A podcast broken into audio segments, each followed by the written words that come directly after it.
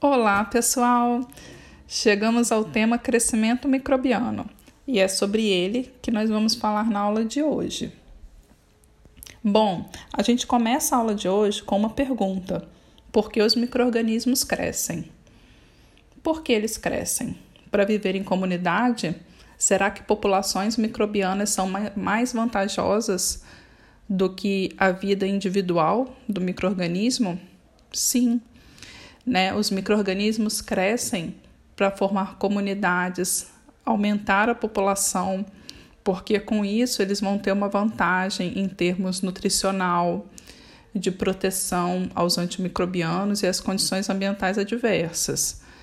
E quando nós falamos crescimento, na maioria das vezes a gente não está falando do aumento do microorganismo em si, mas a gente está falando de um processo de multiplicação que é o seguinte: é, bactérias e leveduras são micro-organismos unicelulares.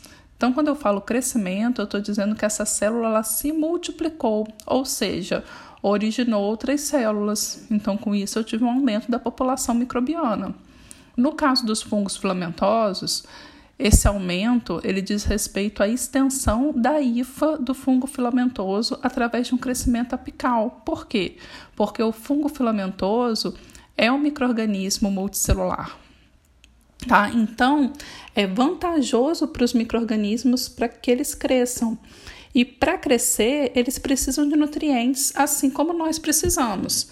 Né? Nós não precisamos nos alimentar para obter nutrientes na nossa alimentação, sejam esses nutrientes proteínas, carboidratos, vitaminas, minerais.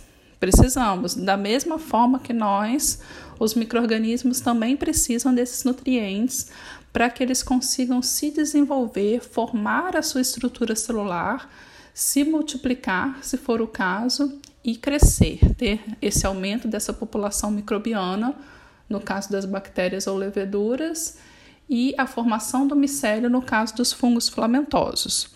Então, os micro-organismos eles tiram do ambiente esses nutrientes que, que eles precisam Muitas vezes os nutrientes são muito grandes e os microrganismos eles precisam quebrar esses nutrientes para conseguir absorver eles para o interior da sua célula e para essa quebra eles utilizam enzimas extracelulares. Nisso o nutriente ele fica então de um tamanho menor que o microorganismo consegue absorver e utilizar esse nutriente no seu metabolismo celular. Os nutrientes, eles são chamados de micronutrientes ou macronutrientes. E essa classificação ela acontece de acordo com a importância deles para o microorganismo, se eles são muito importantes ou têm uma importância menor, no caso dos micronutrientes, tá? Então eles vão precisar, é, os microorganismos precisam absorver esses nutrientes para conseguir se desenvolver. O, o nutriente ele estando dentro da célula do microorganismo, acontece um processo que a gente chama de metabolismo celular, que eu tenho certeza que vocês já ouviram falar. Como que eu posso definir o metabolismo celular? É o conjunto de todas as reações químicas que acontecem dentro de uma célula. No caso dos microorganismos, essas reações químicas que vão ser responsáveis pelo crescimento.